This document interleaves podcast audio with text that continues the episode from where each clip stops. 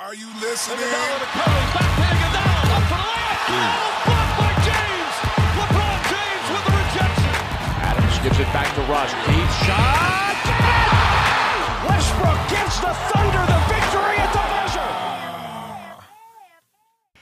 Was geht, meine Freunde? Kobi Björn ist am Start. Heute in einer weiteren Folge hier im fünften Viertel. Es ist mittlerweile die vierte Folge und ich bin natürlich wieder nicht alleine da, sondern ich habe meinen Co-Partner am Start. Max ist in der Haus. Wie geht's dir, Digga?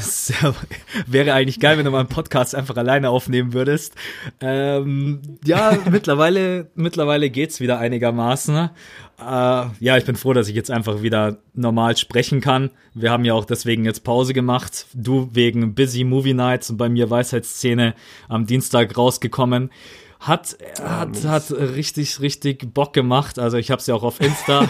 nee, erstmal vielen Dank an alle, die mir geschrieben haben. So mega nett. Also da hat echt jede Na Nachricht gut getan weil Glaube ich, ätz glaub ich. ätzende Geschichte. Ich muss sagen, Arzt war super top und äh, ich habe auch bei der Operation gar nichts gespürt, aber als er mir die Spritze reingejagt hat, äh, da bin ich, ah, ich bin echt fast ohnmächtig geworden. Ne? Äh, der hat mir Link, Link, das Geile ist, er kommt und sagt, jetzt kommt die Spritze. Hat er mir auf der linken Seite, weil der halt relativ tief war, fünfmal reingestochen, da bis halt ja betäubt ist und rechte Seite halt nur dreimal und hat aber gar nicht wehgetan. Und dann gibt er mir kurz nachdem er reingestochen hat die Info, ja, äh, falls dir schlecht werden sollte oder Unmächtigkeitsgefühl, sag bitte Bescheid. Ich so, what? Äh, und dann habe ich mir so gedacht, ja, nee, alles gut, ich habe davor gegessen. Ey, dann dauert's echt so zwei Minuten, ne? Jetzt bin ich beinahe tatsächlich umgehauen. Nee, aber hat alles, äh, alles gut funktioniert. Und dann hatte ich ja jetzt diese Woche extrem viel Zeit, NBA-Spiele zu gucken. Äh, auch, auch wenn äh, widerwillig, wenn du nachts dann aufwachst, weil du Zahnschmerzen hast. Äh, aber dann guckst du halt einfach mal so rein, wer spielt denn gerade eben. Und deswegen habe ich diese Woche natürlich echt extrem viele Spiele gesehen. Aber mir geht's wieder gut. Äh, ich muss natürlich auch zurückfragen, auch wenn du mir gerade eben schon gesagt hast, ist noch nicht so geil. Wie geht's denn eigentlich deinem Fuß? Also, äh, Muskelfaserriss, ja, ist mittlerweile ganz gut verheilt. Also ich kann immer noch keinen Sport machen, leider. Jedes Mal, wenn ich mich ein bisschen mehr anstrengen muss, dann äh, geht's nicht. Also dann zieht's und dann merke ich schon so, nee, das, das klappt jetzt nicht. Aber im Alltag wieder normal laufen, das geht Gott sei Dank und dadurch bin ich nicht mehr so gehandicapt jetzt. Also alles okay. Ich find's lustig. Wir hatten schon mal eine Folge, wo wir beide total invalide waren. Ich glaube, da hatte ich mich frisch verletzt und ich glaube, du warst total Ich war krank. kann krank, das ja, ja. Das ist so Ja, unser genau. Standard. Ich glaube, die Leute kriegen irgendwann voll den Upturn auf dem Podcast, weil sie immer erstmal unsere Krankengeschichte hören müssen. ja, Nee, aber ist jetzt äh, Gott sei Dank bei mir fast verheilt und bei dir schaut es ja jetzt auch nach Besserung Auf aus, jeden ne? Fall. Musst du noch mal zur Untersuchung, bevor du dann Go, äh, Go kriegst, dass du wieder Basketball spielen kannst, oder machst du das nach eigenem Ermessen? Nee, es ist eigenes Ermessen. Also Okay. ich sage einfach, wann es losgeht. Ich schätze mal, Morgen. ja, mit, Mitte, Ende November wahrscheinlich. Mitte, Ende November peile ich an, wieder ins Training zu gehen. alles klar. So, ich muss dich jetzt fragen, wir haben uns die ganze Woche nicht gehört. Du warst super busy. Ja, Mann. Ich war out of order, ich konnte sowieso nicht reden. das war immer geil. Björn hat mir immer Sprachnachrichten geschickt bei WhatsApp und ich habe immer dann geantwortet per, äh, per Textnachricht, weil ich nicht reden konnte.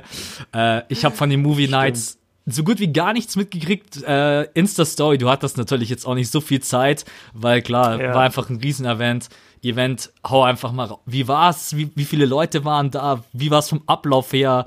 Ähm, ja, einfach mal so, als wenn ich dich jetzt gerade privat anrufen würde, weil ich echt neugierig bin. Okay, ja, also absolut, absolut krank. Es war wirklich der Hammer. Wir hätten niemals gedacht, dass da so viele Leute erscheinen werden. Also wir hatten echt über 200 Leute in diesem Kinosaal. Das ist krass. Äh, Fassungsvermögen waren 244 und ich sag dir, es waren vielleicht 20 Plätze frei und das war's. Der Rest war belegt. Nur mit Basketballfans, voll viele kamen im Jersey, voll viele kamen irgendwie in geilen Basketballschuhen und du, du hast einfach gemerkt, so, okay, das sind richtige Baller und ähm, es, es war der Wahnsinn. Also Organisation für mich ja das allererste Mal sowas gemacht zu haben. Äh, Gott sei Dank hatte ich Siebes an meiner Seite, wo ich immer so ein bisschen wusste, okay, äh, sollten alle Sorry, Stricke ich muss ganz kurz reingrätschen, ne? Siebes an meiner Seite. Es ist- an was erinnert uns das Hä? sofort? An Ach so, an die. Go-Debatte. Gott sei Dank hatte ich. Steve ist an meiner Seite. Ja, Ja. Ich, ich, kann's, ich kann seinen Namen gar nicht mehr in einem anderen Satz sagen als an meiner Seite. Ja, einfach geil. Ja, nee, also da, da hatte ich Gott sei Dank dann immer sozusagen so ein bisschen das, die Sicherheit, wo ich mir dachte, okay, selbst wenn ich jetzt alles verkack und ein Ticket verkauft, dann ist da immer noch so ein bisschen die Zugkraft von Seabass. Mhm. Äh, war dann aber letztendlich gar nicht so stark nötig. Also das, das war echt ganz cool, weil er war ziemlich viel unterwegs, äh, Sachen zu drehen und er konnte dementsprechend gar nicht so viel eingreifen, auch in die Organisation nicht. Und dadurch hatte ich so ein bisschen freie Hand und konnte auch mal sehen, so, okay, was kann denn eigentlich sozusagen meine Community und wie sieht denn das eigentlich aus? Und äh, deshalb war ich total geflasht, dass dann so viele Leute da waren und es hat einfach nur Bock gemacht. Wir, wir haben dann Preise rausgehauen ohne Ende von Toppers, von 2K, äh, von The Zone. The Zone kam auch selber. Also zumindest ein Vertreter von denen kam aus Berlin direkt, mit dem haben wir dann auch noch was, äh, sind wir noch was trinken gegangen. Und ja, wir haben echt von allen Seiten, also auch von den Firmen halt krass Props bekommen. Und wir haben dann halt alle Preise rausgeballert durch äh, Quizzes, durch äh, Skills Challenge, durch Wurfwettbewerbe. Dazu wird auch noch ein Video kommen, äh, ein richtig geiles vor allem, aber ich weiß nicht, wann das fertig sein wird. Und wie du schon gesagt hast, also selber irgendwas filmen wäre gar nicht gegangen. Ich bin total froh, dass äh, Tunjai da war. Das ist auch der junge Mann, der immer alle Sachen filmt äh, für Paul Gude und der auch die Skills Challenge und äh, mein One-on-One gefilmt hat mit Seabass. Mit dem sind wir jetzt über die Wochen auch ganz gut geworden und der kam eben, hat alles recorded. Ja, geil. Also da denke ich mal, dass das ein richtig fetter Film von ihm wird. Ich habe ihn auch das ganze Ding, das ganze Event über habe ich ihn gar nicht gesehen, gar nicht wahrgenommen. Aber also das macht ja einen guten äh, ja, Videografen, Kameramann aus, dass er da halt echt einfach sozusagen nicht bemerkt wird, aber doch alles einfängt. Und ey, es, ich, ich könnte jetzt noch eine Stunde erzählen und mich eine Stunde bedanken. Es war einfach nur der Wahnsinn. Äh, die nächsten Events sind schon geplant. Wir haben richtig, richtig Bock. Und es, es, kann, es kann echt so weitergehen und, und wir wollen da echt was, was schaffen, einfach so für die Basketball-Community. Jetzt vorerst nur im Ruhrgebiet. Äh, wir können natürlich nicht überall hin. Nachrichten kamen, kommt nach München, kommt in die Schweiz, kommt nach Berlin. Wir kennen ja nicht überall ein Kino. Wir sind ja nicht überall so gut vernetzt wie hier. Ähm, das wird deshalb erstmal nicht funktionieren, aber das Ruhrgebiet kann sich auf jeden Fall auf einiges gefasst machen, so in nächster Zeit. Vielleicht werde ich dann auch mal eingeladen, weißt Digga, du warst eingeladen, tu nicht so. das war nur Spaß. Ich, Du warst ich war, äh, mir hat echt ein bisschen das Herz wehgetan, dass ich nicht dabei sein konnte. Äh, Ja, haben ja erst überlegt, auch wegen der Arbeit ist natürlich schwierig gewesen, aber dann mit den Zähnen war es natürlich gar nicht möglich, aber natürlich kacke, dass ich nicht äh, mit dabei sein konnte. Das hätte ich mir auch super, super gerne gegeben. Eine Frage habe ich noch, und zwar ist Jo. eigentlich die simpelste Frage überhaupt. Wie, wie fandest du den Film? Alter, ich fand ihn geil. Ich fand ihn richtig gut. Ich habe ihn einen Tag bevor die Movie Night war, habe ich ihn mir auch reingezogen. Ich wurde, Ja, ich, ich ich, wurde bombardiert auf Insta, wahrscheinlich auch wegen dem Event bei euch, wo ich den Film halt her hab. Und ich habe ihn echt nur durch einen Kumpel, der hat den in den USA kam, der glaube ich am 15. September auf Blu-ray raus. Und der hat ihn mir mitgebracht. Und jetzt ist er bei Amazon Prime, haben mir ein paar geschrieben, ist er auch schon drinnen. Und jetzt habe ich mir gedacht, jetzt bin ich mal gespannt, wie du den Film fandest. Ich fand ihn irgendwie Ey, das, ey, wie als so ein 10-Minuten-Film, aber wenn du halt so ein Basketball-Freak bist, dann ist, glaube ich, so ein Film auch Ja. einfach, ja, ja, richtig, richtig geil. Also mir hat der auch gefallen, witzig, äh, ein paar ganz coole. Hast du ihn, hast ihn auf Englisch gesehen oder auf Deutsch? Äh, ist nur englische Fassung drauf auf der amerikanischen Blu-ray. Ah ja, okay. Das habt ihr, habt Gut. ihr Deutsch geguckt, oder wahrscheinlich? Genau, wir, wir haben Deutsch geguckt. Äh, wir, wir hatten auch lange überlegt, okay, was machen wir? Aber weil halt doch auch einige jüngere Zuschauer da ich hätte waren auch und weil Deutsch wir erst, gemacht, ja. wir, wir wussten halt auch am Anfang erst gar nicht, hat das Kino den überhaupt auf Englisch? Und äh, als wir das dann erfahren haben, waren irgendwie schon 50 Tickets verkauft. Und dann konnten wir halt auch nicht mehr sagen, so im Nachhinein, ach ja, übrigens, die Tickets, die ihr gekauft habt, das ist für einen englischen Film. Das ist ja für manche dann einfach nichts. Und ähm, ich muss sagen, also die Stimmen haben nicht äh, sozusagen immer gepasst für den Charakter, finde ich. Aber wenn du dich mal dran gewöhnt hattest, dann war es eigentlich echt ganz gut synchronisiert. Es gab so ein, zwei Dinger, das haben sie halt zu sehr eingedeutscht, fand ich. Äh, zum Beispiel Sportscenter haben sie immer Sportschau, glaube ich, genannt. Das fand ich extrem wack. Und das Schlimmste war äh, dieses One-on-One, wo, wo Onkel Drew das erste Mal zu sehen ist, wo er gegen diesen Typen auf dem Freiplatz eins gegen eins spielt. Erinnerst du Ja, dich? ja, klar, natürlich, der so eine große Fresse hat und dann kriegt er den Klatschdreier in sein Gesicht. Genau, und der Typ sagt halt einfach in der deutschen Fassung, hey alter Mann, willst du nicht nach Hause gehen und Tatort gucken? Und ich dachte so, halt die Fresse, ihr habt jetzt nicht einen Tatort-Joke gemacht in einem Basketballfilm, wo 99% der deutschen Fanbase gar nicht weiß, was der Tatort ist, weil sich das keiner reinzieht in unserem Alter. Ja. Also das, da waren so ein, zwei Dinger, wo du echt gedacht hast, ey, come on, gibt uns einfach den englischen Kommentar. Aber sonst war es gut und ich, ich fand den Film gut gemacht, Alter. Ich fand echt so, es war gut. An ein paar Stellen war es halt so ein bisschen, ja, das war halt so ein bisschen dann amerikanischer Humor und, und schwarzer Humor vor allem so ein bisschen überzeichnet. Aber ich, ich hab's richtig gefeiert. Ich fand ihn gut. Also mir hat er auch echt super gefallen. Klar, wenn du natürlich die äh, richtigen Stimmen dann gewohnt bist. Ich muss ihn mir dann echt nochmal auf Deutsch angucken. Es wird sich wahrscheinlich komisch anhören. Ähm, Ja, absolut. Aber super, super geiler Film. Also hat mir auch äh, allgemein, weil es gibt so wenig Basketballfilme. Du hast vorhin in deine Insta-Story reingeschrieben, glaube ich, irgendwie, oder bei deinem Bild, äh, welchen Film würdet ihr euch als nächstes wünschen? Ne?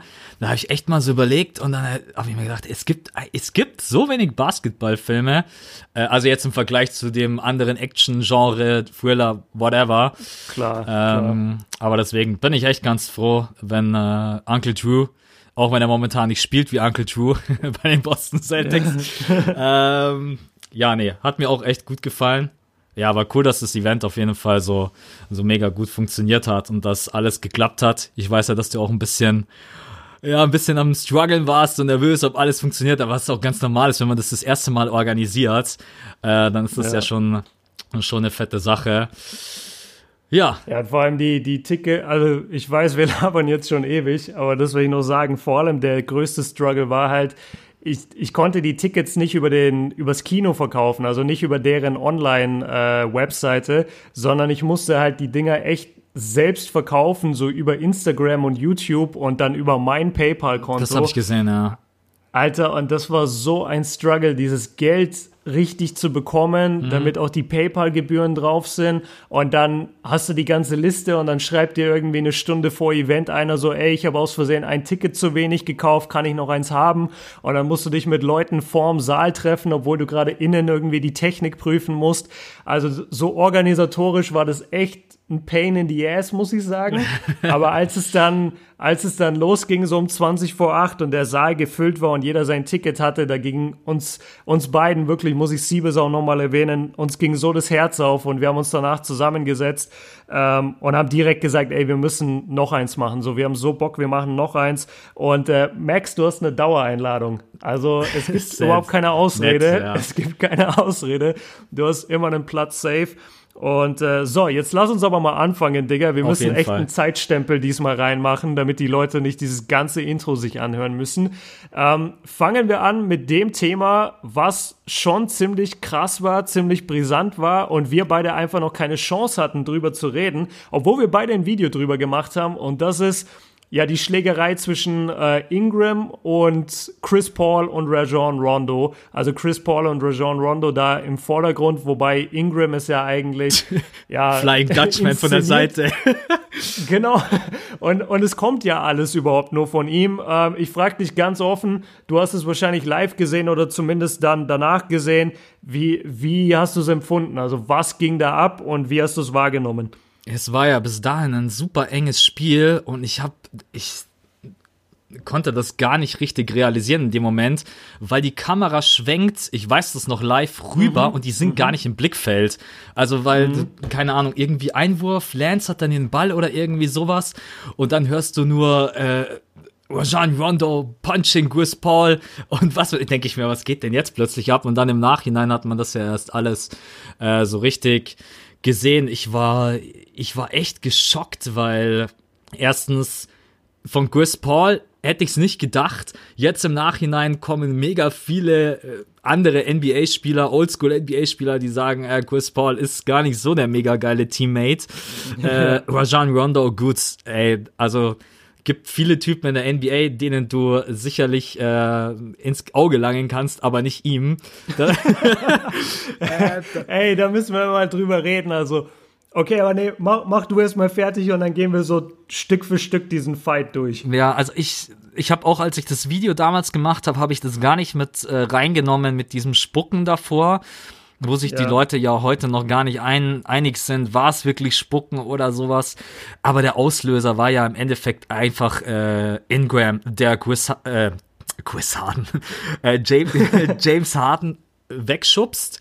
Und ich, ich weiß bis heute noch nicht, was der zum Ref gesagt hat, aber der ist ihn ja auch Ja, und warum er sich überhaupt so aufregt, ne? Also wer, wer rennt denn, oder der, der Ref steht ja vor ihm und Ingram brüllt dem halt echt so von oben mit erhobenem Finger ins Gesicht. Ja. Also das, das war einfach Und er ein gibt ihm extrem das dummer Move. ja, natürlich. Aber das, das ist so ein dummes Ding, weil die, äh, weil die Referees untereinander, die, die reagieren da so allergisch drauf, wenn irgendein Spieler einen Ref Mhm. disrespected. Das war das gleiche bei Cousins. Irgendwann hast du gesehen, wenn, als der sich ein paar Mal aufgeregt hatte in seiner Karriere, die ganzen Refs haben ihn scheiße behandelt, weil die das einfach nicht mit sich machen lassen, dass der einen Kollegen von ihnen so anschreit und so vorführt vor diesem äh, TV-Bildschirm eben. Und dann habe ich überhaupt nicht nachvollziehen können, was Ingram da so einen auf Welle macht in das Gesicht von dem Schiri. Also das war extrem dumm. Ich weiß, ob der auch an dem Abend irgendwie mit seiner eigenen Leistung unzufrieden war oder auf, das war ja wie so eine Offenbarung. Der ist ja völlig außer sich gewesen, ne? Auch als Ja. Lance Stevens, Lance Stevenson Ingram zur Seite zieht, allein dieser Satz äh, klingt so komisch.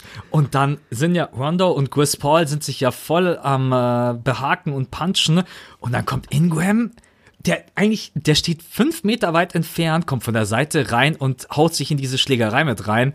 Da muss ich mich halt Ja. echt fragen, ähm, aber da werden wir auch gleich noch drauf zu sprechen kommen, auf die Sperren, was an diesem Abend echt in seinem Kopf los war, dass für sein Image also ich sehe ihn ja auf jeden Fall jetzt ganz anders. Ich habe immer gedacht, das ist so ein ruhiger, besonnener Spieler, den man jetzt erstmal aufbauen muss, ranführen, der von LeBron James profitieren will, noch so ein bisschen so dieser, äh, dieser Schüler.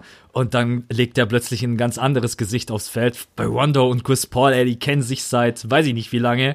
Die sind beide so lange dabei, dass die beiden vielleicht jetzt da völlig äh, ja gut, bei Rondo wundert es mich halt überhaupt nicht. Bei Chris Paul war ich dann schon ein klein wenig erstaunt.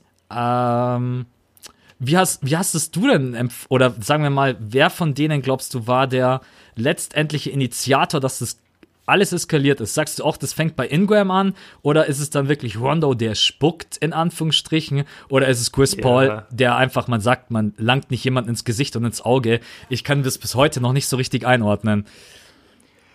Also für mich, los geht's wirklich erst, also diese, so, so eine Situation wie mit Ingram, das passiert, wenn irgendwie elf, zwölf Spiele sind in der Nacht, dann passiert das halt einmal oder das passiert alle zwei, drei Tage, dass ein Spieler sich über einen Foul aufregt und dann, keine Ahnung, schubst er den anderen Spieler weg und dann gibt's so ein bisschen Gerangel, alle halten sich zurück und dann gibt's vielleicht einen Tee oder das ein war's, Flagrant genau, oder was auch ja. immer.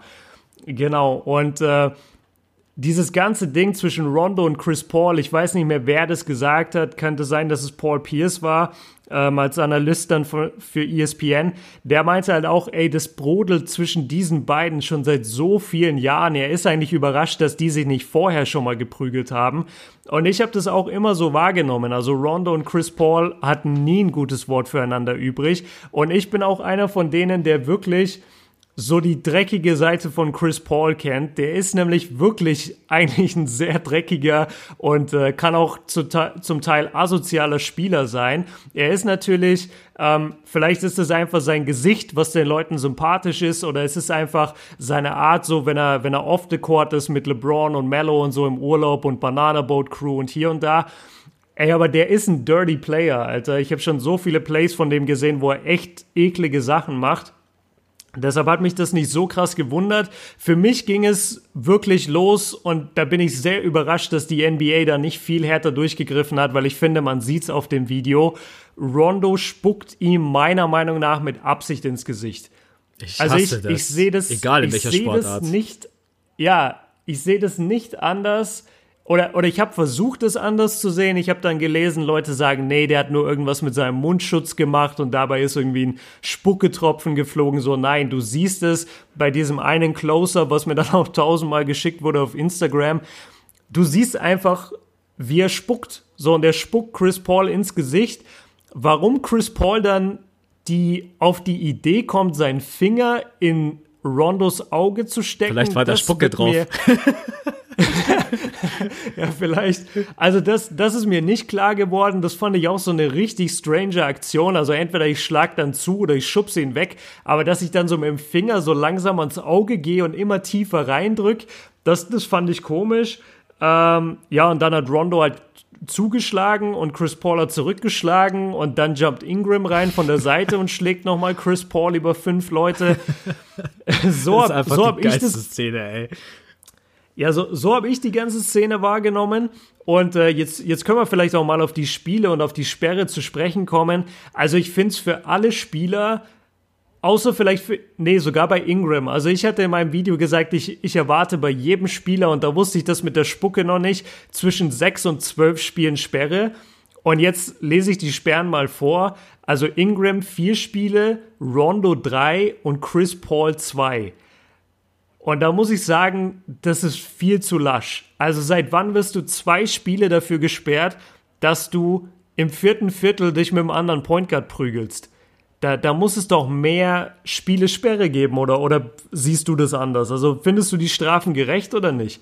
Also erstmal, wenn ich, wenn ich GM wäre, ich hätte den, meinem Spieler den Arsch aufgerissen. Ich hätte ihm so eine Geldstrafe reingedrückt, dass, ey, weil das einfach nichts im Sport zu suchen hat und die, die NBA hat sich meiner Meinung nach mit diesen Sperren halt total lächerlich gemacht, weil das sind 82 Spiele. Ey, drei Spiele, das ist wie als, keine Ahnung, wenn ich mal irgendwie ein Back-to-Back-Game aussetze, weil ich irgendwie ein bisschen ausruhen muss und dann im dritten Spiel, meine Güte, hat vielleicht meine Oma Geburtstag, sondern bin ich drei Spiele. Das ist einfach, es sind 82 Spiele und prozentual ist es viel, viel zu wenig. Ich hätte auch gesagt, ey, also acht Spiele acht Spiele Minimum. Ich hätte auch zwischen acht und zwölf Spielen gesagt. Wie man das Ganze dann gewichtet, da muss man dann selber für sich äh, entscheiden, was findet man schlimmer. Schläge ins Gesicht, ins Auge langen, spucken. Im Endeffekt, ja, Ingram am meisten äh, Spiele Sperre wahrscheinlich bekommen, weil der holt sich halt noch vorher zwei Ts ab, bevor der ejected wird. Ähm, also der mhm. ist halt auch noch so selten dämlich und naja, egal, an dem Abend habe ich mir echt gedacht, was ist nur in seinem Kopf los. Generell aber ja, und die Verschwörungstheorie, die ich auch gelesen habe, und mittlerweile muss man bei der NBA ja an alles denken. Stell dir jetzt mal vor, diese Spieler werden wirklich 10, 11, 12 Spiele gesperrt und das sind einfach Franchise, die die NBA nach außen hin repräsentieren, schaffen es dann mhm. vielleicht aufgrund zu krasser Sperren nicht in die Playoffs, dass die NBA vielleicht tatsächlich gesagt hat, hat äh, naja, lass uns die Sperren so niedrig wie möglich halten, dass wir irgendwie den Fight in der Western Conference nicht zu sehr beeinflussen. Glaubst du, da könnte irgendwie was dran sein? Oder ist das echt so Verschwörungstheorie? Also ich höre es gerade das erste Mal. Ich, ich bin nie, äh, ich habe nie ein Problem damit, in solche Verschwörungstheorien abzudriften, vor allem wenn es um sowas geht wie, äh, sie wollen halt die Spannung aufrechterhalten, sie wollen keinem anderen Team Vorteil geben. Da bin ich eigentlich fast immer bei den. ja, da, da, bin ich eigentlich fast immer bei den Leuten mit solchen Theorien. Ähm, Habe ich jetzt noch gar nicht so drüber nachgedacht. Müsste ich, glaube ich, noch mal machen. Das, das kann ich jetzt so on the spot nicht entscheiden. Aber mir ist gerade zum Beispiel, äh, du wirst dich auch erinnern, selbst wenn du damals noch kein NBA-Fan warst, glaube ich, äh, Malice at the Palace. Also als Detroit gegen Indiana diese krasse Schlägerei hatte, wo Ron Artest dann auch in die Fans gejumpt ist und Steven Jackson ist in die Fans. Ähm, und die haben sich da geprügelt mit den Fans und dann war ja Ron Artest eine Saison lang wirklich gesperrt. Mhm. Und nicht, dass ich die beiden Sachen vergleichen will, aber ich erinnere mich, dass am Anfang diese ganze Szene auch zum Beispiel damit angefangen hat, dass Ben Wallace äh, an den Hals gegangen ist von Ron Artest und ihn so richtig übers ganze Feld einmal richtig krass weggeschubst hat. Aber er hatte beide Hände an seinem Hals und ich glaube, mich zu erinnern, dass er mindestens sechs Spiele zum Beispiel gesperrt war. Und da frage ich mich jetzt, wie ein Rondo und ein Chris Paul, die sich öffentlich auf dem Court wirklich einen Fistfight geben, also wirklich Schläge austauschen gegeneinander und Ingram auch noch von der Seite reinjumpt und auch nochmal auf das Gesicht von Chris Paul zieht mit der Faust, dass du dann bei sowas zwei, drei, vier Spiele Sperre gibst also und, und klar, wir, wir haben das Geld jetzt gar nicht erwähnt, aber das Geld ist ja sowieso total egal. Also diese 500.000 Dollar da, die Chris Paul zahlen muss, das interessiert ja keinen Menschen bei so einem Vertrag. Wie wenn du einen Fünfer zahlst. Ja, genau, wie wenn ich jetzt einen Fünfer zahle von YouTube Money. Das ist halt echt egal. Ähm, Ja, ich, ich finde Slush. Ich weiß nicht, ob was dran ist an der, an der Verschwörungstheorie, will ich jetzt noch nicht bestätigen. Aber könnte natürlich. Also klar, weil äh, wenn ich mich wieder erinnere zum Beispiel, so die anderen Sperren, wo ich immer denke, so, boah, das ist aber eine lange Sperre, das sind irgendwie nie Spieler, die für ein geiles Team spielen. Das ist dann immer so in Indiana oder Detroit, wo es sowieso niemand interessiert, ob die Jungs aufs Feld gehen oder nicht. Hast du nebenbei, äh, hast du dieses Video gesehen?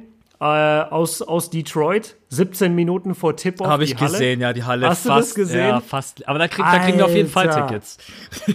Ja, da kriegen, wenn wir nach Philly, äh, wenn wir nach Detroit fliegen, dann kriegen wir auf jeden Fall Tickets. Das ist ja eine Blamage. Das ist echt- Was ist denn das? Was ist denn das für eine Stadt, Alter? Wie kann man denn zu so einem Spiel, vor allem gegen die Sixers, wo halt zumindest Joel Embiid und Ben Simmons noch spielen, wie sieht denn das aus, wenn Charlotte dahin fährt? Ey, da, da ist ja die ganze Halle leer, da ist ja nur der Hausmeister dann da. Ich habe tatsächlich, ich hab tatsächlich dieses Video dank dir gesehen. Ähm, Habe ich, hab ich dich da drauf getaggt? Kann das sein? ich, ich weiß nicht, Story oder irgendwie sowas, da hast du es reingepackt und deswegen habe ich es gesehen, weil ich habe das Spiel Okay. in der Nacht live geguckt und die, das ist tatsächlich dann auch so, dass dir dann mal bewusst wird, dass die Kameras echt sich auch immer so bewegen und schwenken, ne, dass du das gar nicht richtig mitkriegst, wie leer diese Halle eigentlich ist. Also du hast es Ja. natürlich von der Atmosphäre her schon mitbekommen. Äh, die ist natürlich dann ein bisschen besser geworden, nachdem Blake Griffin da so eine Monster-Performance hatte.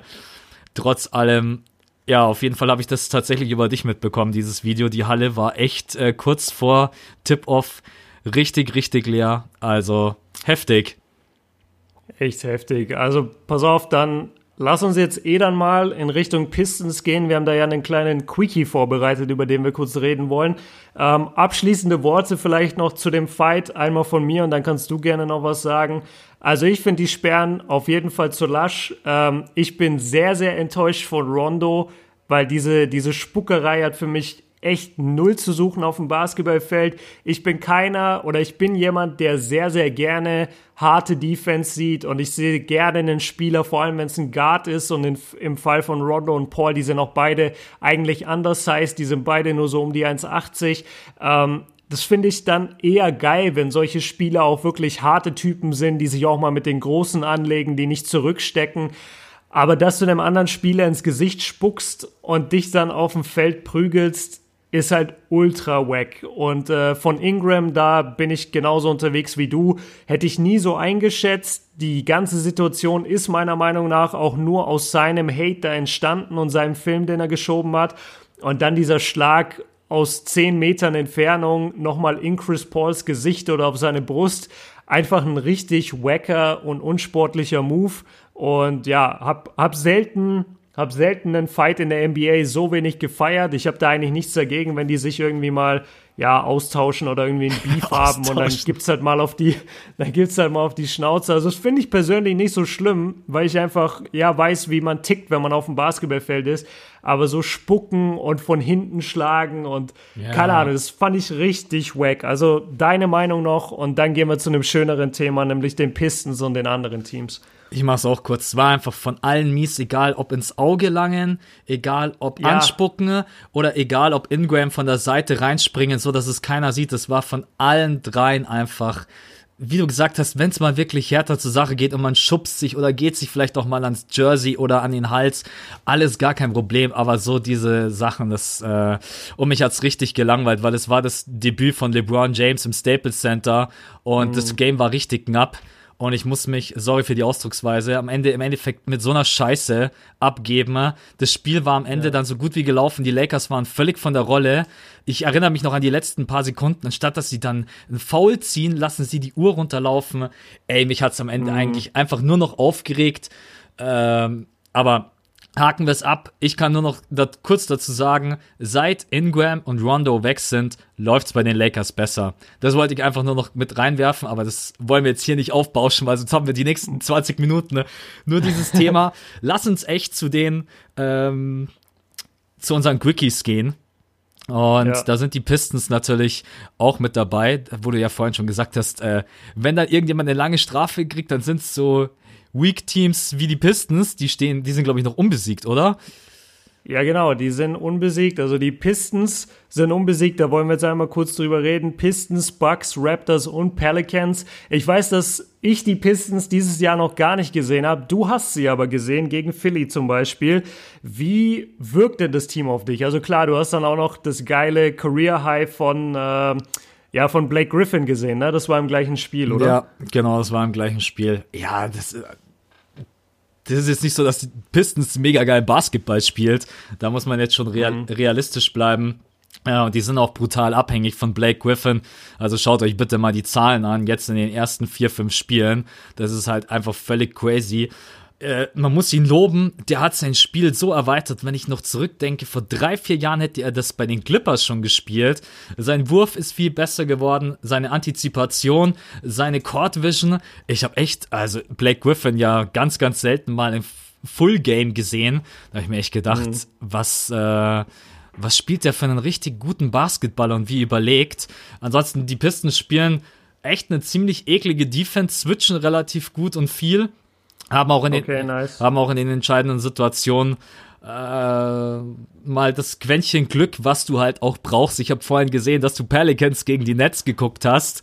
Äh, mhm. Da siehst du halt auch mal, dass zum Beispiel so ein Team wie New Orleans halt in den letzten paar Sekunden manchmal Glück, manchmal brauchst du auch die Dummheit vom Gegner einfach, um ein Spiel noch zu gewinnen. äh, da kannst du ja vielleicht mal ganz kurz da noch was dazu sagen. Ähm, Drummond hat mal ein Spiel, da gefällt mir richtig gut gegen die 76ers war es okay. Da war er am Anfang eigentlich richtig dominant, hat sich dann von Joel Embiid so ein bisschen rausnehmen lassen. Da gab es ja jetzt dann auch, Joel ist ja dann gleich wieder so, ich bin in deinem Kopf und sowas auf mhm, Social Media. Ja, ich, ich habe Real Estate in deinem Kopf, hat er gesagt. Ja, ne? genau, ne? richtig. Also Embiid ja. ist da ja äh, kein Freund von Traurigkeit. Aber wenn die Pistons so weiterspielen und wenn sie weiterhin so konstant als Team verteidigen, das sind jetzt bestimmt nicht die krassesten äh, Einzelverteidiger, wo man sagt, ey, sind Clay Thompson oder Jimmy Butler, auch ein Blake Griffin ist einfach, wenn man ehrlich ist, kein guter Defender. Aber ja. die verteidigen relativ gut den Raum und machen sich richtig, richtig breit und eng, also lassen wenig Räume zu. Deswegen, also wenn die Pistons so weiterspielen, dann äh, sind die jetzt natürlich irgendwie kein Favorit auf, äh, dass sie Nummer 1 Seed im Osten werden. Aber auf ja. jeden Fall, für die ersten paar Spiele hätte ich das niemals erwartet.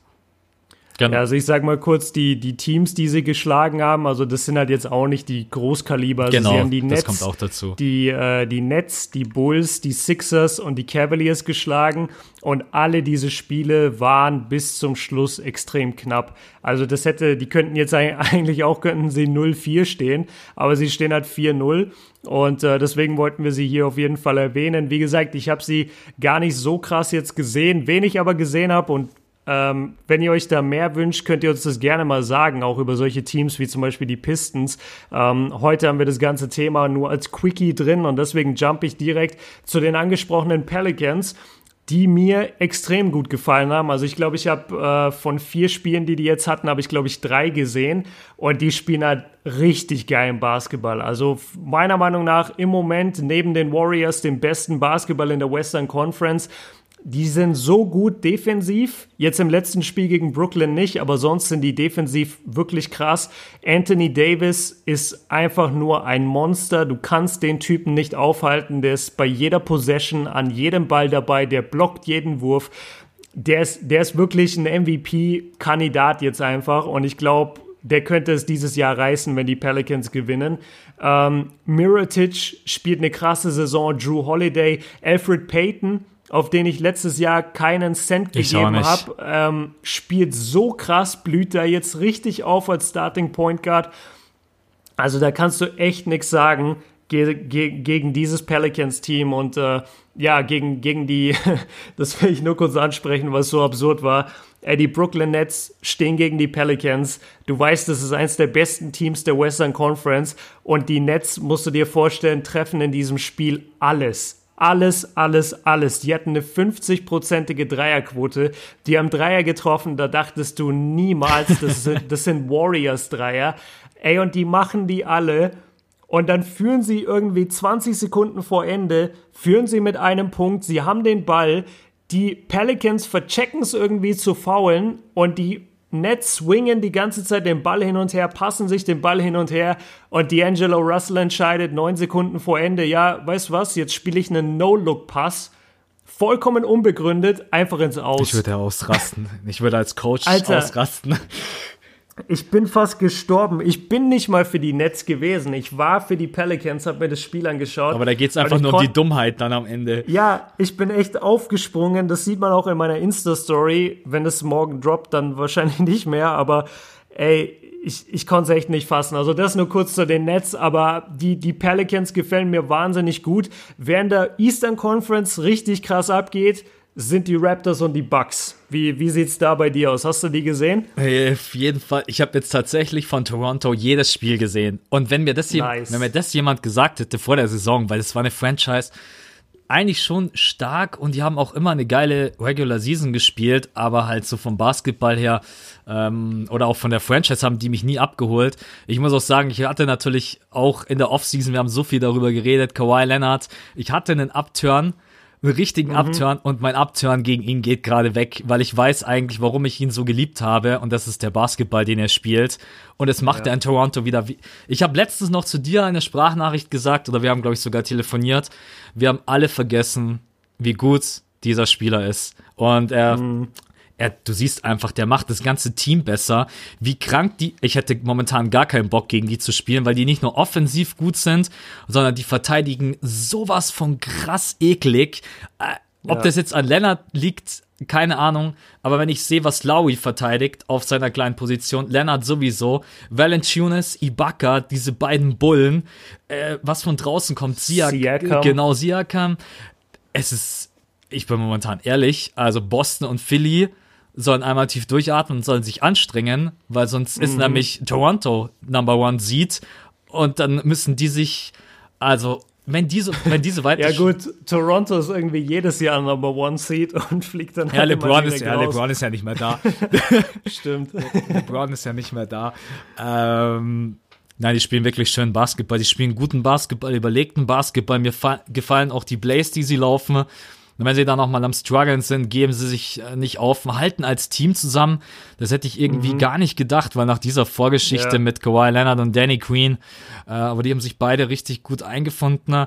Und ich hätte nicht jedes Spiel von denen angeguckt, wenn der Basketball von denen nicht Bock machen würde. Also jeder, der noch nicht viel gesehen hat, schaut euch die Spiele an. Die spielen, die spielen, spielen richtig geilen Basketball. Was hast du von denen gesehen? Ich habe ich hab, äh, zwei oder zweieinhalb Spiele gesehen. Bei einem habe ich nur die erste Hälfte, glaube ich, gesehen. Aber ich, ich, ich schließe mich dir an. Der Basketball, den sie spielen, der ist für Basketball-Fans und Puristen einfach wunderschön anzuschauen. Das ist fast, ja, eigentlich kann man es nicht sagen. Also deswegen sage ich extra das Wort fast und meine das auch. Es ist fast Spurs-Level. Also sie laufen einfach schöne Cuts. Ich habe es mir mal gerade auch gedacht. Ja, ich- Natürlich liegt es auch daran, weil Danny Green und Kawhi beide aus diesem Spurs-System kommen. Äh, Ding kommt auch hier, Kyle Lowry hat früher auch bei den Spurs gespielt. Ja. Also das ist jetzt nicht so fremd für die. Und, und du siehst es einfach an den Laufwegen, wie sie spielen. Ähm, Danny Green hat ein Wahnsinnsspiel gestern gehabt. Ich habe vergessen, gegen welches Team. Was war denn das letzte Spiel von den Rap? Gegen, die- Dallas. genau. Ge gegen Dallas hier mit Doncic. Ähm, hat ein Wahnsinnsspiel gemacht, richtig gut getroffen. Und das will ich jetzt auch nochmal sagen. Kawhi Leonard, ihm beim Basketball zuzuschauen, das ist einfach eine Freude. Also jemand, der so effektiv, ohne groß Show zu machen, scoren kann, wirklich in jeder Possession irgendwie überlegt ist, aber doch dominant zum Korb gehen kann. Ähm, jemand, der in der Defense einfach so eine Präsenz ist. Wir haben alle diesen No-Look-Stil von ihm gesehen. Völlig krank. Was sind, Völlig was krank. sind das für Instinkte, die dieser Typ hat? Der, Überleg mal, wir haben, wir haben, wir, wir haben die NBA seit 60, 70 Jahren. Ich habe noch nie in meinem Leben einen No-Look-Stil gesehen bei dem Bodenpass. Und er wird halt geschlagen im Backdoor, sieht, dass sein Mann geht, geht damit, sieht im anderen Augenwinkel, oh, da kommt der Bodenpass. Ich werf mich jetzt einfach auf diesen Bodenpass und er catcht ihn auch noch vom Timing her. Das, das ist absoluter Wahnsinn. Also wirklich ihm beim Basketballspielen zuzugucken, ist eine Freude. Und wir beide, ich weiß nicht, ob du dich erinnerst, wir hatten immer gesagt, ey, wir müssen erstmal gucken, ob Kawhi wirklich so zurückkommt, wie er denn ja, wie, der, wie er denn eigentlich mal gespielt hat, Ja. weil der war einfach ein Jahr effektiv weg. Und wir haben beide gesagt, ey, wir müssen erst mal gucken, kann der noch so verteidigen, kann der noch so spielen? Jetzt sind die ersten vier, fünf Spiele vorbei bei den Raptors. Ich würde sagen, Ich er habe gerade kann seine, noch Stat so ich spielen. hab grad seine Statistik offen. Das ist, ähm, Kick mal, ich habe sie gar nicht zum es Beispiel im Kopf. 26,6 Punkte, so viel wie noch nie in seiner Karriere, wenn jetzt aktuell der Stand wäre. Ähm, Er hat 45,5 Prozent from Downtown von der Dreierlinie, wie, so Wow. viel wie noch nie in seiner Karriere. Äh, 4,4 Attempts. Das ist das zweitmeiste, was er jemals geworfen hat, auch äh, von der Dreierlinie. Und er trifft 50 Prozent aus dem Feld. Es ist, es ist äh, völlig, es ist völlig krank. Acht Rebounds, drei Assists, 1,6 Steals. Der Mann ist momentan im äh, Beast Mode schlechthin. Das ist echt völlig krank. Ja, und du siehst halt, du siehst halt trotzdem, wobei du siehst ein bisschen Emotionen. Also nach dem No-Look-Stil hat er ziemlich gelacht. Ey, so viel Emotionen habe ich, glaube ich, in den letzten äh, sechs Jahren nicht gesehen von ihm. Ja, also ich, ich bin auch total happy mit Toronto, guck mir die total gerne an. Ähm, und jetzt haben wir aber noch ein Team im Osten und das ist ein Team, das habe ich nur einmal gesehen. Vielleicht hast du es öfter jetzt gesehen Ich- durch deine Ich habe es auch nur äh, einmal bedingte. gesehen. Nee, Auch nur einmal? ich habe es auch nur einmal gesehen. Ja, weil der, Ah, der Bucks Basketball ist, äh, ich habe es einmal komplett gesehen, aber relativ viele Highlights. Der ist, Mhm.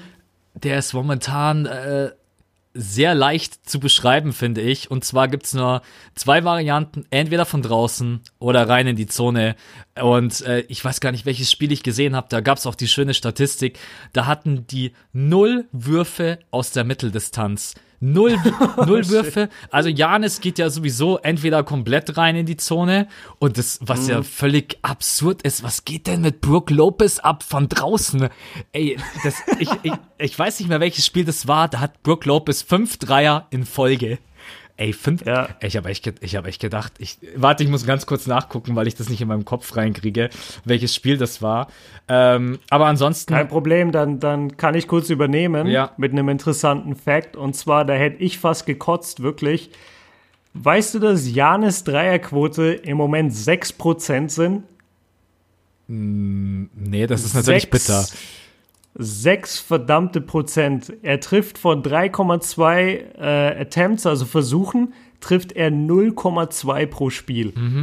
Stark. Weil ich, ich, ja, ich, ich wollte vorhin ein Vergleichsvideo machen, ähm, weil ich weiß, dass Janis gerade natürlich übelst abgeht. Vor allem, also der Typ hat 26 Punkte im Schnitt und dann einfach mal 15,6 Rebounds. Also der ist ja auch ein Monster. Zwei Blocks im Schnitt, 6,6 Assists. Und dann dachte ich mir, ey, eigentlich musst du da mal so in die Richtung, okay, wer ist, wer ist gerade der krassere MVP-Kandidat, Anthony Davis oder Janis? Und dann habe ich diese Dreier-Statistik gesehen und dachte, das Video kann ich mir schenken. Ja. Also wer so schießt, also wer drei Dreier nimmt pro Spiel, aber dann 6% trifft, den kann ich nicht als MVP-Kandidat vorschlagen. Also das, das geht nicht. Entweder er muss die Versuche runterschrauben, so wie Ben Simmons, der einfach keine Dreier nimmt, oder er, ähm, er fängt an, die Dinger zu treffen, weil das ist ja unterirdisch. Also wer, wer trifft denn 6% von Downtown, Digga? Wir. In der NBA gegen NBA Defense wahrscheinlich. Ja. Wenn überhaupt. Ja, es ist echt. Äh, ich hab, das war natürlich das Spiel gegen die 76ers, was ich gesehen habe, hätte ich mir eigentlich auch denken können. Ja. Äh, ich stimme dir absolut, absolut zu. Also am Anfang der Saison hat man ja irgendwie gedacht, in der Preseason hat sich das als Waffe mit draufgepackt. Hat er nicht. Also sehen wir ja. Nee. Und äh, das funktioniert. Es ist halt auch einfach was anderes, im Training Dreier zu versenken ne? oder dann halt gegen NBA Defense. Das hat ja aber auch Ben Simmons immer gesagt. Äh, er hat zwar Dreier geübt, aber er wird jetzt nicht anfangen, pro Spiel irgendwie äh, die ganze Zeit nur Dreier zu schießen, weil es ist halt einfach was anderes. Ja, Janis funktioniert absolut mit dem, was er halt am Basketball-Skillset mitbringt, aber den Dreier, ich glaube, das wird in dem, in dem Leben nichts mehr. Und dann in der Kombination mit, er spielt bei Milwaukee, es ist einfach nicht diese krasse Franchise. Ähm, Wird schwierig. MVP, auch wenn er total krank spielt, hat er für mich keine, keine Chance. So, das ist, da fehlt auch irgendwie dieses Spektakuläre. Da werden wir gleich noch drauf zu sprechen kommen. Spektakulär, sagt bloß so Stephen Curry oder sowas. genau. Aber ansonsten, äh, ja, es funkt so wie, Ein- Eine, eine, sorry, äh, eine Sache will ich noch sagen zu Janis und zwar, was mich auch stört bei Milwaukee, die sind halt extrem ausrechenbar, weil eigentlich jedes Play über ihn kommt und meistens kommt es so, dass er irgendwie versucht in die Zone zu ziehen und jeder Verteidiger erwartet das und die meisten können ihn natürlich nicht aufhalten, aber bei den guten Teams hast du halt einen Al Horford oder einen Joel Embiid dann in der Zone oder jetzt bei den Raptors, die werden sich auch irgendwie auf ihn vorbereiten. Dadurch funktioniert das einfach nicht, dass, also da funktioniert dieser Basketball nicht mehr, dass Janis irgendwie versucht, was zu kreieren und das siehst du auch zum Beispiel, dass das einfach noch nicht sein Game ist, so wirklich viel zu kreieren. Er hat im Moment im Schnitt fünf Turnover. Ja. Also das, das geht halt gar nicht, Alter. Ähm, ich denke, dass diese ganzen Statistiken werden sich bei ihm noch ein bisschen einpendeln. Ich glaube jetzt nicht, dass er bei 6% Dreierquote bleibt, aber das, das ist schon mies. Also da, da muss er echt dran arbeiten oder halt sein Game ein bisschen umstellen. Ähm, willst du noch was dazu sagen? Sonst würden wir jetzt von unserem Quickie, der gar nicht so quick war, nämlich weiter jumpen. Nee, einfach nur, weil du es gerade eben angesprochen hast. Äh, Dienstagnacht spielen die Bucks gegen die Raptors. Das werde ich mir auf jeden Fall auch mal nice. angucken, um zu sehen, nice. äh, wie Janis spielt gegen, äh, ja, man muss momentan schon sagen, echt eine richtig starke Defense von Toronto. Aber damit können wir auf jeden Fall zum nächsten Punkt springen. Ich übernehme einfach mal, weil ich habe es gesehen. Mach. Mach gerne, ja. Was, was soll man, was soll man zu diesen Menschen sagen? Was soll man zum, äh, wenn er überhaupt ein Mensch ist? Ich glaube, er ist ein Sharpshooter, Scharfschütze. Ist, äh, Blake Griffin droppt 50 und wird gefeiert ohne Ende und dann kommt einfach mal Steph und nagelt 51 Punkte, 62 Prozent aus dem Feld, 68 Prozent von der Dreierlinie. Äh, ich habe das Spiel komplett gesehen. Es war mhm ja, man, man kann diese Art und Weise einfach nicht beschreiben. Und ich musste auch noch mal sagen, ja, als ich das mir angeguckt habe, Oracle Arena, musste ich die ganze Zeit daran denken, dass ich das nächstes Jahr auf jeden Fall auch ein paar Mal sehen werde. nee, also die Art und Weise, die Art und Weise, wie er Basketball spielt, ist äh, so spektakulär, aber auch ohne ohne dass er irgendwie den Fokus zu krass auf sich selber legt, wenn er halt merkt, er läuft heiß. Und es gibt dieses schöne Zitat, dass die Jungs zu ihm gesagt haben, gib uns bitte ja nicht den Ball. Also das alleine sagt mm. ja schon alles, wenn die Teamkollegen sagen, don't give me the ball, äh, dann sagt Steph natürlich, ja, okay, dann probiere ich einfach mal. Was er dann natürlich für Würfe trifft, ist äh, völlig krank und dann kannst du auch nicht gewinnen, wenn Stephen Curry äh, Ende des dritten Viertels spielt das vierte komplett nicht, 51 Punkte hat.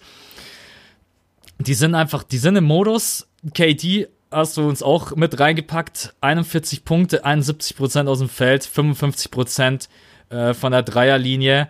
Für mich sind das einfach die beiden Garanten, warum du Golden State wahrscheinlich nicht schlagen kannst. Also, weil wenn irgendeiner von denen wird wahrscheinlich immer heiß laufen und dann kommt noch irgendwie Cousins dazu. Clay Thompson können wir vielleicht auch mal darüber reden. Jetzt vielleicht nicht heute, weil das dann doch ein bisschen deeperes Thema ist. Gefällt mir momentan nicht ganz so mega gut. Ähm, ja. Hast du, hast du ein, eine von beiden Performances gesehen? Steph weiß ich, hast du leider nicht gesehen. Aber hast genau, du. Genau, Steph, Steph konnte ich nicht sehen. KD habe ich mir das vierte Viertel angeschaut, weil ich da gesehen hatte, dass er eben im vierten Viertel nochmal 25 Punkte macht. Und dann war ich neugierig, konnte mir nicht die ganze Performance geben, aber dachte, das schaue ich mir an. Und das, das ist halt was, was ich dann nochmal beeindruckender finde, wenn du in einem knappen Spiel dann wirklich komplett übernimmst. Und es war wirklich so. Also wenn du dir auch die Highlights anguckst, da siehst du im vierten Viertel, wenn du auf den Score achtest, das Spiel war ausgeglichen. Das Spiel war einfach ausgeglichen und am Ende gewinnen es die äh, Warriors, aber ich glaube mit 20 oder 15, weil KD halt einfach 25 Punkte alleine macht und wirklich auch, das muss man auch mal sagen, dafür finde ich, hat er auch so ein richtiges Talent.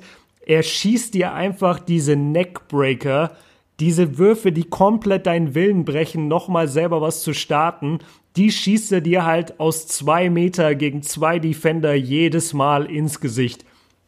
Das war genauso ähm, bei, bei den Finals, wer sich erinnert, ich glaube Spiel 3 war es, ne, wo die, wo die Cavs noch so ein bisschen Hoffnung hatten und dachten, ey, wenn wir jetzt dieses Spiel gewinnen, dann steht es wenigstens nur 2-1 und dann haben wir eine Chance. Und dann trifft KD halt nach dem Pick and Roll irgendwie echt zwei, drei Meter hinter der Dreierlinie diesen, diesen Dreier. Und jeder weiß, okay, damit ist die Serie gelaufen und er steht selber erstmal so einen Moment da und äh, dann kommen auch Steph und Clay, nee, Steph und Draymond kommen und, und schreien ihm ins Gesicht und feiern ihn halt voll. da ist er echt eine Maschine. Die, die sind beide letztendlich Maschinen. Ähm, ich habe heute oft gelesen bei Steph, oder das hat auch David Fisdale gesagt, der Coach von den Knicks, meinte halt echt nach dem Spiel, ey, das Einzige, wo ich jemals so ein Shooting gesehen habe, war in Videogames. Das, das gibt's nicht, Naja. was dieser Typ Steph Curry Ja, der hat ja da auch wieder Schießt 29 und Punkte trifft. Das ist so. Ja, genau. Und das, das ist auch das Krasse. Also, Steph spielt sowieso auch eine Mega-Saison. Ne? Ich werde auch oft gefragt, irgendwie äh, bei Instagram, so, ja, meinst du, Steph kann MVP werden? Ich glaube nicht, um das mal kurz zu beantworten. Das liegt einfach daran, zum einen, also ich glaube einfach, dass das ist wie bei Jordan. So, Jordan hat auch nicht jedes Jahr den MVP bekommen. Äh, LeBron hat ihn zeitweise auch nicht mehr bekommen, weil die NBA, die, Journalis die Journalisten, wer auch immer das wählt, die sagen sich halt irgendwann, ja, ey, wir können nicht jedes Jahr den Spieler da zum MVP machen. Und gerade bei den Warriors, wo halt drei beziehungsweise vier andere All-Stars mit auf dem Feld stehen, da tust du dich halt schwer, dem zu sagen, er ist der most valuable player der NBA. Klar ist er vielleicht einer der besten, aber more valuable ist zum Beispiel ein Anthony Davis für die Pelicans oder ein Giannis für die Bucks, weil ohne die läuft da so. nicht so viel. Genau, und ähm, ja, ich, ich habe die Highlights gesehen von Steph und ich kenne ihn jetzt Gott sei Dank schon ein paar Jahre und habe ihn schon seit der 2015er Saison, also seit seinem ersten Breakout-Spiel damals gegen New York auf dem Schirm. Ey, und der Junge ist halt wirklich ein Videogame. Also das, wie, wie willst du das anders beschreiben? Der schießt Dreier, der ist so groß wie ich und schießt Dreier gegen die krassesten Verteidiger, macht einen und, und macht halt auch nicht den, den harten Stepback so, wo er sich dadurch irgendwie den, den Platz kreiert, sondern er ist einfach so schnell mit seinen Dribblings und schießt dann innerhalb so von einer Millisekunde diesen Ball ab und du denkst dir, hä, der Verteidiger ist doch genau vor ihm und der ist doch genau mit zwei ausgestreckten Armen in seinem Gesicht, aber Steph wird halt trotzdem diesen Wurf los und trifft den dann auch noch. Das, das ist einfach nur bei, bei solchen Spielern, bei, bei Steph und KD, egal ob ich jetzt KDs Move zu den Warriors cool finde oder ob ich die Warriors feier, da bin ich einfach nur happy, in dieser Zeit zu leben, echt. Und, und da versuche ich so viel wie möglich Spiele von den Jungs zu sehen und, und freue mich einfach in so einer Zeit zu leben, wo wir solche akkuraten Scharfschützen in der NBA haben. So, so anders kann ich das nicht wahrnehmen. Ich verstehe nicht, wie man sowas haten kann oder wie man sagen kann, boah, ich finde die Warriors kacke.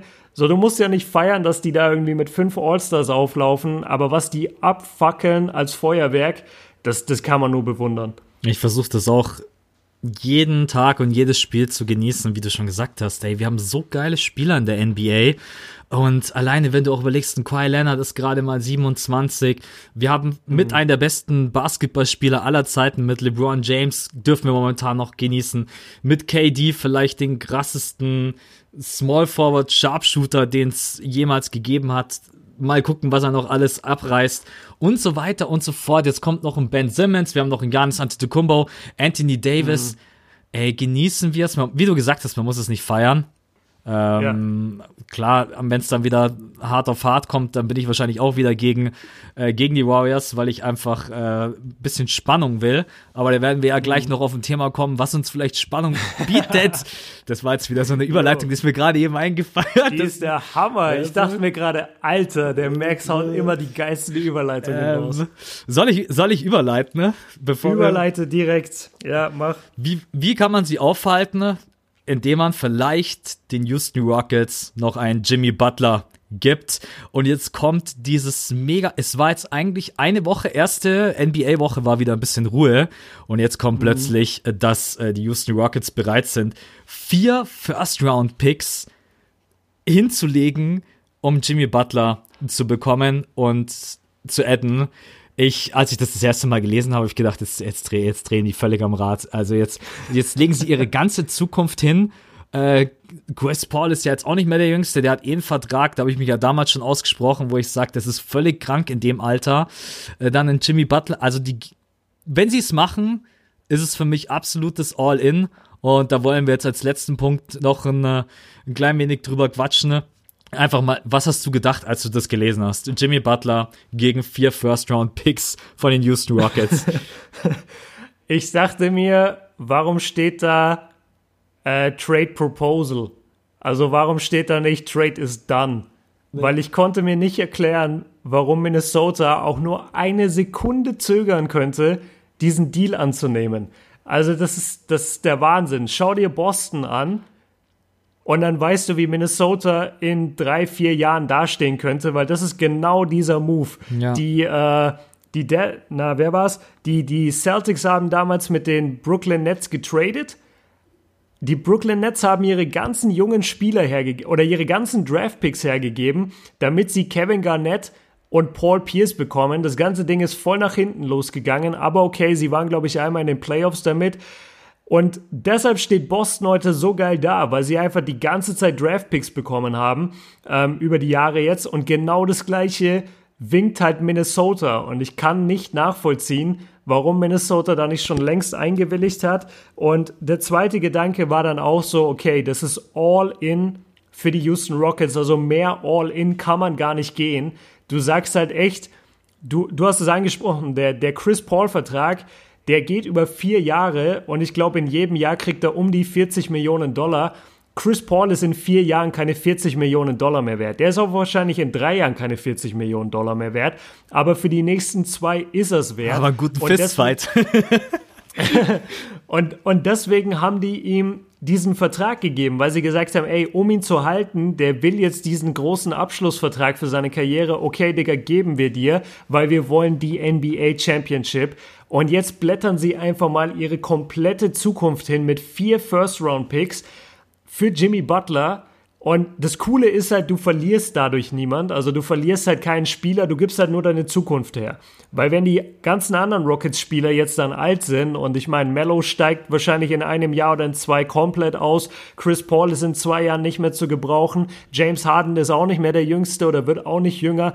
Ähm, die wollen jetzt gewinnen. Und ich, ich habe eine Frage für dich. Wenn der Deal durchgeht, Meinst du, dass sie dann die Warriors schlagen können? Wenn sie wirklich, weil bisher haben wir immer überlegt, okay, sie müssen dann vielleicht Eric Gordon hergeben oder PJ Tucker. Jetzt würden sie ja jeden Spieler behalten. Meinst du, sie würden es hinbekommen, dann die Warriors zu schlagen? Also wenn ich alleine nur daran denke, würde ich sofort, also erstmal muss das unbedingt stattfinden, ne?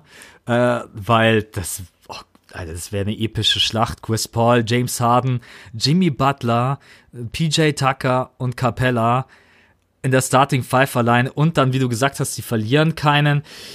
Mhm. Ich muss, ich muss, äh, ich muss ehrlich sein, also Golden State würde damit auf jeden Fall richtig heftig Probleme bekommen, weil die, äh, die Rockets spielen halt dieses Run and Gun und wenn du dann noch einen Jimmy Butler mit reinnimmst, der einfach in der Transition auch einfach nach hinten mega gut verteidigt, dann auch mal diesen, diese ganzen Fast Break Dinger von KD vielleicht mal stoppen kann oder auch mal einen mhm. Glatschdreier von Steph verteidigen kann, dann, sie hatten sie letztes Jahr einfach schon am Rande der Niederlage, aber man darf natürlich auch nicht vergessen, äh, Golden State hat ja jetzt auch nicht gepennt. Cousins kommt ja auch wieder mit dazu. Boah. Also wenn ich nur alleine dran denke, wird mein Grinsen ganz, ganz groß. Äh, äh, aber die Rockets hätten die Chance, sie zu schlagen. Also da muss man dann auch einfach irgendwann sagen, das ist ein Team, die, du hast mit Chris Paul Erfahrung ohne Ende, du hast mit James Harden, wenn der heiß läuft, jemanden, der kann dir die Lichter ausschießen. Jimmy Butler ist einer der besten Two-Way-Player in der NBA. PJ Tucker mag ich sowieso ohne Ende. Und Capella mhm. funktioniert zwar nur auf gewisse Art und Weise, aber sie wissen halt ganz genau, ihn einzusetzen. Und dein Six Man ist einfach jemand, der kann dir auch mal 20 Punkte droppen mit Eric Gordon. Ja. Ähm, ich kann irgendwo verstehen, dass sie es machen wollen weil, wie du gesagt hast, Chris Paul ist in zwei, drei Jahren schon nicht mehr diese 40 Millionen wert. In James Harden wird sicherlich noch ein paar Jahre auf Top-Niveau spielen. Äh, aber wenn da dieses ganz, ach so, jetzt äh, habe ich Carmelo Anthony ja total mal ignoriert. Sorry, Boys. aber für, für, mich ist einfach Mello keiner mehr, der in einer Playoff-Serie den Unterschied machen kann. Das tut mir leid, nee, das, aber das muss er erst wieder beweisen. Wenn er das noch kann von der Bank, cool. Aber im Moment zeigt er halt nur das gleiche wie in OKC. Und wenn ich jetzt wirklich gegen Golden State spielen würde und es würde um alles gehen, es sind die letzten paar Sekunden und ich brauche Defense, da würden alle auf dem Feld stehen, aber nicht Mellow. Also, nicht Mellow. genau. Ja. Äh, es ist ein gewagter Move. Ich kann ihn irgendwo nachvollziehen, dass sie all in gehen. Sie sagen, die haben jetzt dieses Zeitfenster, um einen Titel zu gewinnen. Allerdings auf der anderen Seite steht wahrscheinlich das beste Team All-Time, was ist so mit Ja. fünf All-Stars, kann man natürlich auch sagen, es ist wirklich der cleverste Move, jetzt alles auf eine Karte zu setzen, wenn man ein Team in Golden State hat, wo du eigentlich sagen kannst, du kannst sie nicht besiegen. Aber stell dir vor, sie machen es und sie schlagen die Warriors in diesem Jahr, wo man sagt, sie sind unschlagbar, Boah. dann ist es, Boah. dann ist es halt einer der größten Fights, Titelfights, die's, oder stell dir vor, sie verlieren dann in den Finals gegen die Raptors. Kawhi Leonard zerstört einfach alles mit 40, 10, Oh, 8, shit. drei Steals pro Game und drei Blocks. ähm, Wie bitter wäre es, du schlägst die Warriors mit fünf All-Stars und verlierst dann in den Finals, weil du einfach alles schon gegeben hast im Westen. ja. Wie mies, Alter. Wo ich aber auch tatsächlich äh, ein bisschen drauf setze, dass der Westen ne, sich in den Playoffs so komplett zerreißen wird, dass die müder Ja. in die Playoffs kommen als der Osten. Also da bin ich äh, vorausgesetzt, aber ich glaube einfach die ersten Runden, wenn die, äh, wenn die Celtics, die 76ers und Toronto jetzt nicht irgendwie komplett blöd im Seed fallen, dann treffen die halt wenn überhaupt in den ähm, Eastern Conference Finals erst aufeinander und davor triffst du halt auf, weiß ich nicht, keine Ahnung, wer den achten Seed schaffen wird, äh, Pisten, nix, wer auch immer sich da irgendwie reinmogelt. Ja. Ich bin, wie du gesagt hast, also Timberwolves, dass sie überhaupt überlegen, wenn es dieses Angebot wirklich gab, ich würde keine Sekunde überlegen. Äh, ich würde mir dann nochmal in den Arsch beißen, dass ich überhaupt äh, Chris nochmal Cannon hergegeben habe für Jimmy Butler Ja. damals, weil dann wären die in ein paar Jahren, wie du, also Boston, man hat es ja gesehen, was du mit First-Round-Picks alles machen kannst. Ich würde es machen anstelle der Timberwolves und ich kann es auch irgendwie auf Seiten der Rockets verstehen, weil das Fenster schließt sich, die werden alle nicht jünger. Und da musst du jetzt irgendwie in ein paar Jahren so ein Halb-Rebuild starten. Ne? Ja, würdest du, würdest es machen anstelle der Rockets oder sagst du, boah, das ist mir dann doch einfach zu, das ist mir zu krass. Auf der anderen Seite steht äh, Golden State mit dem krankesten Team aller Zeiten und ich baller meine ganze Zukunft weg. Schwierig. Richtig schwierig. Darf ich Also, zitieren? Warte, ich muss dich zitieren, was du in unser Skript reingeschrieben hast. Björn, Deal or No Deal? Ähm, ja gut, also habe ich ja schon gesagt, also von Seiten von Minnesota sage ich sofort Deal. Die sollten das machen, weil sie da, weil die haben so junge Spieler, also ihr Franchise-Player ist halt Cat.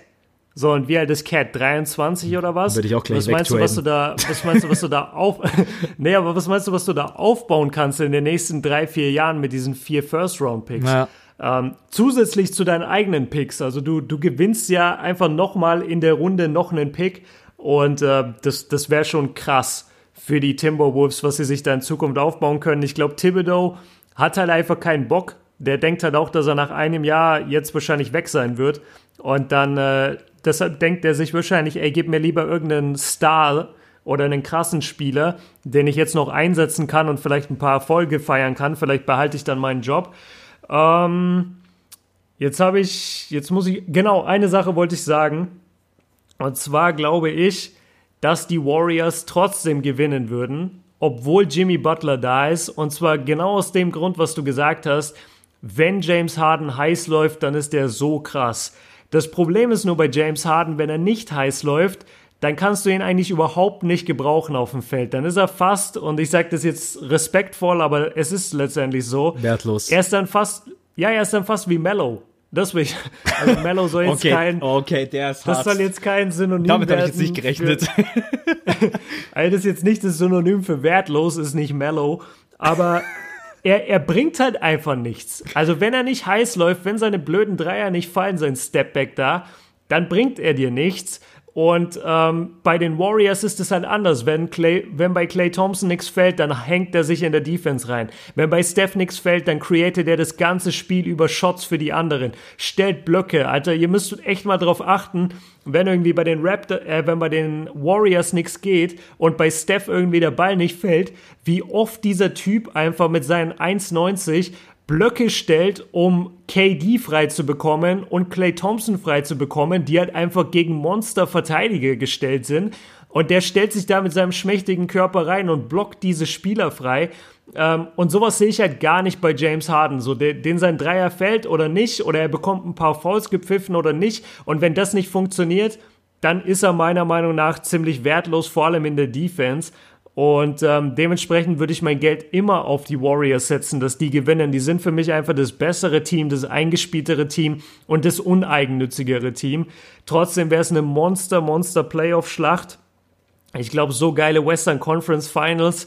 Ja, die hatten wir vielleicht das letzte Mal, als so Shaq mit Kobe gegen Duncan, Ginobili und äh, Manu in den, in den Western Conference Finals standen, wo du dann auch immer dachtest, so die echten Finals sind eigentlich egal. Das richtige Finale ist hier.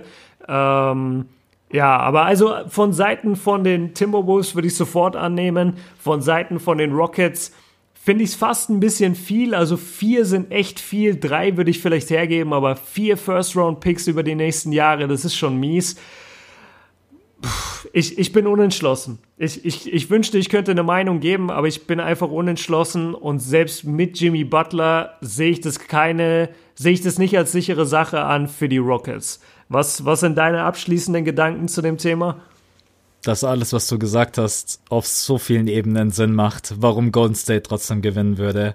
Es ist mhm. wirklich, äh, und deswegen gucke ich sie mir auch so gerne an, auch wenn ich dieses, diesen KD-Move auch wenn ich dieses Wort mittlerweile selber gar nicht mehr leiden kann, ähm, die spielen so uneigennützig, die spielen so füreinander, miteinander. Mhm.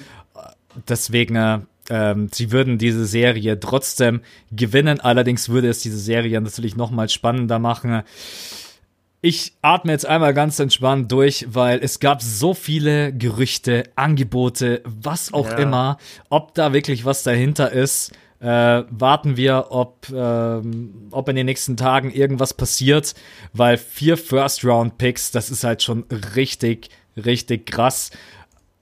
Ich würde sagen, warten wir einfach ab. Ich würde es auf, ich würde es auf jeden Fall machen auf beiden Seiten, auch wenn vier natürlich krass viel ist ich hätte vielleicht auch erstmal versucht, wenn ich so einen Deal wirklich versuche, mit drei anzufangen und vielleicht irgendwie noch einen Spieler, den ich gar nicht gebrauchen kann äh, und nicht direkt einfach, ja, ich gebe euch einfach alles, was ich habe, ist mir total egal. Hauptsache, ihr gebt mir Jimmy Butler. Wird interessant, dieses Jimmy Butler-Ding. Ich bin mal gespannt, wann wir einen Podcast machen können. Jimmy Butler it's done. also das Thema, ja. das Thema ist endlich durch. Äh, aber ich, mein Gefühl sagt mir trotzdem, dass Jimmy Butler die Saison nicht bei den Timberwolves beenden wird. Dieses, das, ähm, das brodelt irgendwie in allen. Irgendwie wollen sie ihn, glaube ich, doch loswerden. Franchise wie die Rockets haben natürlich ein großes Interesse an seinen Leistungen. Und deswegen würde ich einfach sagen, warten wir es ab. Und wenn es dann dazu kommen sollte, dann können wir ja nochmal richtig in die Analyse gehen, was Jimmy Butler dann diesen Houston Rockets bringt. Bis dahin, ja, würde ich sagen, warten wir einfach ab und sind damit für heute durch, oder? Genau, wir sind am Ende. Ich habe jetzt nochmal, also wir recorden das, äh, weil das könnte ja, ich habe vorhin selber ein bisschen ESPN geguckt und äh, sogar Wojnarowski hat die ganze Zeit gesagt, ey, eigentlich kann dieser Deal auch die ganze Zeit praktisch angenommen von, werden von Minnesota und dann hätten wir den Deal. Deshalb habe ich jetzt extra nochmal geschaut, ob es Infos gibt. Wir recorden das gerade am Samstag um 18.22 Uhr und hier gibt's noch keinen Deal, also es ist noch nicht durch der Trade. Ähm, das wollte ich jetzt einfach nur nochmal gesagt haben und gecheckt haben. Nicht, dass irgendwie schon seit einer halben Stunde der Trade durch ist und wir sehen das halt nicht, weil wir gerade im Podcast sind. Aber es ist noch alles ruhig und äh, ja, Max, auf jeden Fall, damit sind wir durch. Ich bedanke mich bei dir. Wir haben gesagt, wir machen heute eine schnelle Runde, hatten auch ein kompaktes Skript dabei. Es war natürlich geil, dass äh, wir doch dann wieder jeweils so Spiele gesehen haben, die der andere nicht gesehen hat und äh, ein paar Teams vielleicht doppelt gesehen haben, wo man sich dann intensiver unterhalten kann. Also macht auf jeden Fall Spaß und ich finde, unser Konzept hier für den Podcast geht ganz gut auf. Also es ist nie so, dass ich irgendwie das Feeling habe, so, boah, wir haben ja gar keine Ahnung, wovon wir reden, sondern ich kann mich immer darauf verlassen, dass du entweder das Team gesehen hast oder ich habe es gesehen. Und äh, ja, ich, find, ich, ich, ich bin sehr happy mit dem Podcast gerade, muss ich sagen. Ich finde auch diese kompakten Podcasts sind immer ein bisschen besser, weil wenn du, diese Woche habe ich jetzt natürlich extrem viel gesehen und wenn du zu mhm. viel siehst, dann vergisst du auch manche Sachen, wo du eigentlich so an, du hast das Spiel gerade eben geguckt und dann habe ich mir eigentlich gedacht, boah, krass, so diese Leistung von Brooke Lopez zum Beispiel war relativ krass. Da habe ich mich jetzt heute nur dran erinnert, weil ich mit dir drüber gesprochen habe. Äh, deswegen ja. mag ich es eigentlich. Es sind so viele Spiele kompakt. Wir können natürlich, wie du gesagt hast, gerne mal auch auf einzelne Spieler eingehen, wie zum Beispiel den Clay Thompson, Kawhi Leonard, dass man dann vielleicht da mal wirklich 20 Minuten intensiv drüber redet. Aber so ansonsten ich fühle mich einfach wohl, wie du gesagt hast, dieses Hin und Her, das funktioniert einfach super. Themen sind auch immer interessant, langweilig wird's auch nicht. Und ja, euer Feedback ist ja nach wie vor top. Und lasst euch überraschen, ja. es wird auf jeden Fall in den nächsten Wochen und Monaten ähm, gibt es dann natürlich auch mal Gäste. Wir werden ja auch da mal gefragt. Äh, sie besser an unserer Seite zum, zum, Beispiel. Äh, aber jetzt versuchen wir beide natürlich erstmal selber so ein bisschen in diesen Flow reinzukommen und in diesen Ablauf. Und dann sage ich für heute.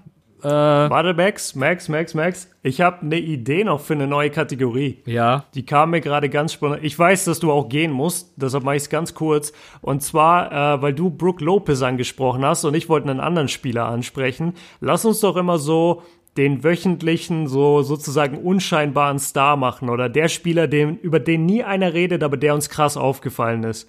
Das können wir echt das, machen. Ich glaube, dass das, das geil ist. Und dass wir uns nicht absprechen, sondern wir sagen einfach, genau. das finde ich cool. Das finde ich cool. Das können wir auf jeden Fall mit reinnehmen als Kategorie. Weil das auch immer. Nice. Das ist echt. Weil man spannend. hat doch immer einen, so der einem im Spiel auffällt, aber man kann jetzt nicht über den irgendwie zehn Minuten reden. Und ist, ist deiner für, für diese Woche Brooke Lopez oder hast du einen anderen? Ja, also Brook Lopez hat in den entscheidenden Momenten auf jeden Fall äh, fünf Dreier getroffen hintereinander. Äh, ich habe gedacht, mhm. ich bin im falschen Film. Echt. Und hat die, und hat die, und hat die 76ers in dem Moment auch richtig geschockt. Also die sind jedes Mal wieder reingegangen, weil sie sich gedacht haben, Brook Lopez ist kein Dreierschütze. Die Defense ist ja. einfach nicht nah genug. Und er hat fünfmal hintereinander, hat er das Ding einfach äh, wirklich reingesetzt. Und das wäre jetzt so in dieser Woche der Spieler, der mir in der Situation ähm, der mich total überrascht hat. Also bei mir wäre es jetzt diese Woche Brooke Lopez. Okay, nice. Bei mir ist es diese, und das kommt jetzt nur, weil ich dieses Brooklyn-Spiel mir angeschaut habe, Shabazz Napier. Alter, ich hab's typ gesehen, der hat irgendwie 15 Minuten 16 Points gedroppt oder sowas. Ja, ja, der hat mich so umgehauen, der Typ. Also ich, natürlich kenne ich ihn so ein bisschen, aber ich habe den jetzt nie groß auf dem Schirm. Alter, der Typ hat gespielt, das kannst du dir nicht vorstellen. Und der ist so unendlich schnell. Der hat kranke Dreier getroffen. Der hatte im Fastbreak so einen Up-and-Under-Layup, wo ich dachte, den machst du nie im Leben gegen einen Drew Holiday oder wer auch immer da verteidigt hat. Und er macht ihn halt. Und ja, der, der Typ hat mich absolut umgehauen. Also Shabazz Napier dieses, äh, diese Woche für mich. Wir brauchen noch einen geilen Namen für die Kategorie, können wir uns das nächste Mal ausdenken.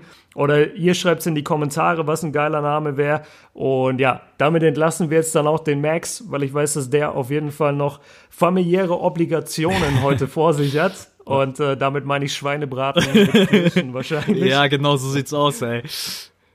Ja, nee, aber hat wie immer Bock gemacht, hat sich diesmal gar nicht lange angefühlt. Ich weiß, wir haben eine Stunde mindestens Podcast, aber hat sich gar nicht lange angefühlt. Und ja, die nächste Folge kommt bald. Jungs, ihr wisst es, ihr könnt uns finden auf Spotify, auf iTunes, auf YouTube. Ähm, die Folgen kommen immer abwechselnd auf unseren YouTube-Kanälen. Also falls ihr bei mir schon abonniert habt, dann auf jeden Fall unbedingt bei Maxop vorbeischauen. Vor allem auch wegen seinem neuen Format, was ich noch gar nicht angesprochen habe. Es gibt so viele Sachen äh, auf Max-Kanal. Auf jeden Fall da immer vorbeischauen. Und ja, das wär's von mir. Max, willst du noch einen Abschied sagen oder soll ich's beenden? Ja, ich geb's zurück. Nächste Woche gibt's wieder Goat-Debatte, oder? Gibt's wieder? Gibt's wieder? ja, Mann. Ja, ja Mann. Dann schieße ich den ausgesetzt. Ball. Schieße ich den Ball einmal zurück. Ähm, nee, ich freue mich auch. Besonders jetzt geht's ja langsam auf das Finale zu. Ich bin yes. dann mal gespannt, was am Ende bei rumkommt. Und ansonsten macht super viel Spaß. Ich freue mich schon auf den nächsten Podcast. Und dann würde ich sagen, wir beide sind raus.